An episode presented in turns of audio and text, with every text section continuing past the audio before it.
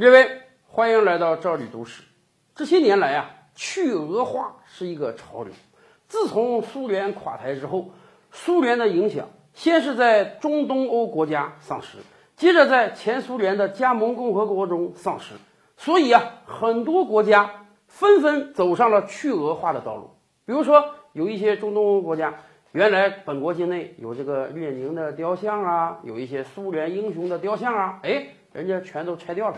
很多年前有部片很有意思啊，德国拍的《再见列宁》就讲述了这一幕。这些年来啊，这些国家已经不满足于啊把实体的雕像拆掉了，人家还要从历史文化层面走去俄化。比如说，波兰通过决议说这个二战发起元凶就是苏联。比如说，有很多国家在本国境内啊不允许再教授和讲述俄语了。虽然这个国家实际上是有很多俄罗斯人，虽然这个国家曾经长达几十年把俄语作为官方语言的，更厉害的是，有一些国家干脆连这个字母都改了。原来我们受这个苏联影响的时候啊，我们用的是这个西里尔字母书写本国文字，现在不行了，不能用西里尔字母了，我们要用拉丁字母来重新编译本国的文化，好吧？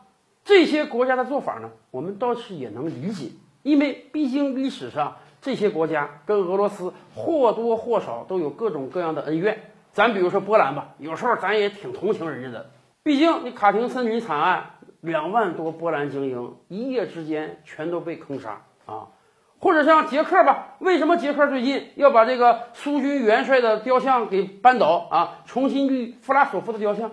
因为他们对于当年的布拉格之春。一夕之间，自己首都被人占领，是有着伤痛记忆的。那么，他们现在挺过来了，独立了，你俄罗斯不行了啊！我得把当年账清算清算。行，我们能理解。问题是，不光这些国家有去俄化呀，美国才是去俄化的大本营啊！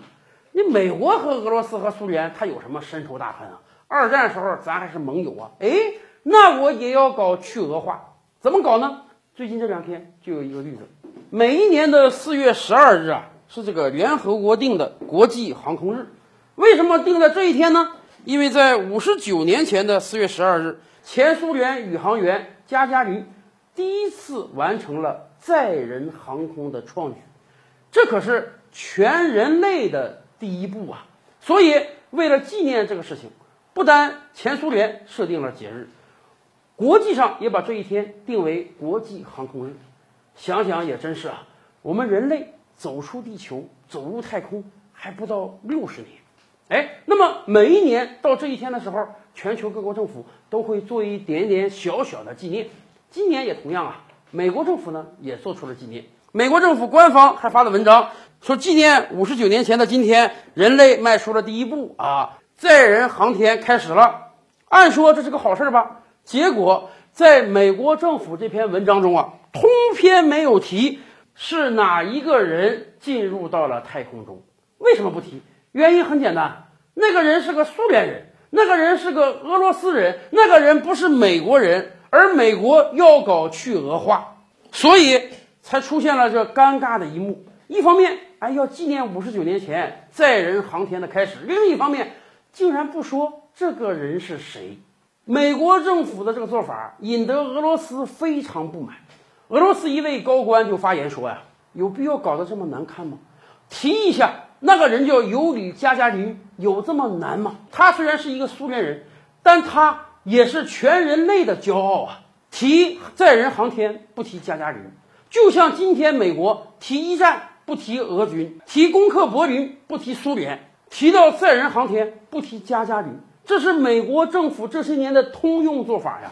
这位俄高官说，多少年了，一提到一战的功绩，哎，美国不会提俄军；一提到二战攻克柏林，哎，美国不会提到苏联，甚至现在法国人都认为是美国人拯救了他们。更夸张的是，提到元素周期表啊，他们都不提门捷列夫。对于美国人来讲，似乎这个世界上只要有什么功绩啊是俄国人做的，那么好可以承认这个功绩，但是千万别提这个俄国人是谁。他们不但要从政治上、经济上抹去俄罗斯，甚至要从历史上、文化上也抹去俄罗斯。这样的去俄化跟中东欧那些国家有什么不同？而人家好歹历史上有恩怨，你美国有什么恩怨呢？